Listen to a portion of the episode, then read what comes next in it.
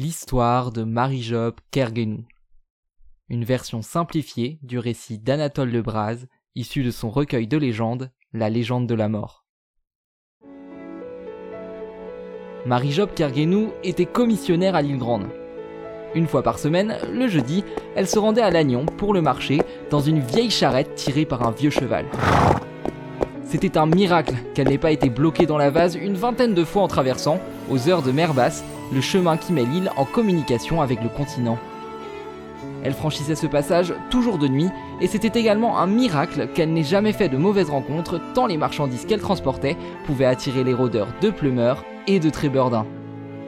On lui demandait quelquefois Vous n'avez pas peur de voyager seule la nuit? Ce à quoi elle répondait Ce sont les autres qui ont peur de moi. Avec le bruit que fait ma charrette, il pense que c'est celle de l'encou. Il est vrai que dans l'obscurité, on pouvait s'y méprendre, surtout que Marie-Job était réputée pour être un peu sorcière. Une réputation qui tenait à distance les chenapans. Pourtant, un soir, il lui arriva une aventure que voici. C'était en hiver, sur la fin de décembre. Depuis le début de la semaine, il gelait. Marie-Job était habituée au mauvais temps, mais elle avait déclaré qu'en cas de grand froid, elle n'irait pas au marché tant pour elle que pour son cheval Mogis, qui était toute sa famille. Mais le mercredi, Glodagoff, la marchande de tabac, lui rendit visite. C'est vrai que vous n'allez pas au marché demain? Enfin, je ne peux pas acheter Mogis dehors par un froid pareil. S'il vous plaît, ma provision de tabac carotte touche à sa fin. Je dois en vendre aux carriers qui viendront acheter de quoi chiquer pour la semaine. L'île Grande est l'île des carriers, ils sont 3 ou 400 qui travaillent la roche pour en faire de la pierre de taille. Glodagov avait sûrement peur qu'il fasse fermer sa boutique si elle ne les fournissait pas. Marie-Job comprenait très bien cela, mais il y avait ce pauvre Mogis, puis elle avait comme un pressentiment qu'elle ne devait pas y aller. Mais Gloda insistait. Marie-Job finit par accepter. Le lendemain, à l'heure de la marée basse, elle quittait l'île. Bien que ni la vieille femme ni son vieux cheval n'étaient en forme, ils arrivèrent à Lannion sans encombre. Sur le chemin du retour, Marie-Job passa devant une auberge. L'hôtesse s'écria Jésus Maria, mais vous allez geler avant d'atteindre l'île Grande Elle insista pour qu'elle reste dormir, mais Marie-Job refusa. Cependant, elle prit un café et l'hôtesse lui dit Je sens que le retour sera dur. Jusque passé Plumeur, tout allait bien, sauf que le froid devenait de plus en plus vif. Mais quelques instants plus tard, Marie-Job, épuisée, finit par s'endormir sur sa charrette. Elle se réveilla et sentit que quelque chose d'étrange se passait. Elle constata que sa charrette était arrêtée. Elle essaya de faire repartir son cheval par tous les moyens possibles, mais rien à faire. En 17 ans de vie commune, c'était bien la première fois que Mogis désobéissait. Elle descendit de la charrette pour voir si quelque chose bloquait le chemin, mais il n'y avait rien. Alors, Marie-Job, qui était un peu sorcière, comprit que l'obstacle était surnaturel. Elle dessina une croix sur la route en prononçant une incantation. C'est alors qu'une voix lui répondit du fond de la douve. C'est ce que je porte qui empêche votre cheval de passer. Elle marcha vers l'endroit d'où venait la voix, et elle vit un petit homme, très très vieux, qui se tenait accroupi dans l'herbe. J'attends qu'on m'aide à me relever, dit-il.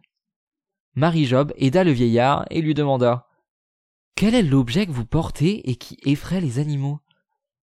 Vos yeux ne peuvent le voir, mais les naseaux de votre cheval, ils l'ont flairé. Il n'avancera que lorsqu'il ne me sentira plus ni devant lui, ni derrière lui. Mais je vais pas rester ici toute la nuit, j'ai besoin de rentrer à l'île Grande. Qu'est-ce que je dois faire? Je n'ai le droit de rien demander, c'est à vous d'offrir. Une fois dans ma voiture, vous ne serez plus sur la route. Montez Dieu vous bénisse, vous avez deviné. Une fois le vieil homme dans la charrette, Mogis repartit plus vite qu'il ne l'avait jamais fait. Alors, vous aussi vous allez à l'île Grande? interrogea Marie-Job. Oui, répondit le vieillard. Je ne vous y ai jamais vu. Oh non, vous étiez trop jeune quand j'en suis parti. Et vous venez de loin? De très loin. Ils arrivèrent à la grève et au chemin de vase. Et alors qu'ils ne transportaient pas beaucoup de marchandises, la charrette s'enfonçait. C'était donc la chose invisible que portait le vieillard qui pesait lourd. Ils finirent par atteindre l'autre rive. Une fois arrivés à l'île Grande, Marie-Job voulut se séparer du vieillard, mais il ne pouvait plus se lever. Marie-Job proposa de lui rendre service une nouvelle fois. Le vieillard lui demanda alors de le déposer au cimetière de Saint-Sauveur. Elle allait refuser quand Mogis emprunta de lui-même le chemin menant au cimetière. Quand ils arrivèrent, la porte, qui d'habitude était fermée, était ouverte. Vous voyez que je suis attendu, dit-il. Il sauta presque légèrement à terre et dit à Marie-Job Au revoir, jusqu'à une autre fois. Elle s'apprêtait à repartir quand le vieil homme s'écria Ne partez pas Puisque vous m'avez accompagné ici, vous n'êtes plus libre de repartir avant que j'ai accompli ma tâche.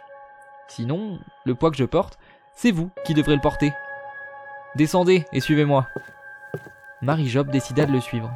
J'ai besoin de savoir où est enterré le dernier mort de la famille des Pasquiou. Elle le mena jusqu'à la tombe. Tenez, la croix est toute neuve.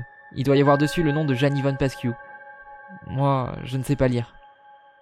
Et moi, il y a longtemps que je sais plus, mais nous allons bien voir si vous faites pas erreur.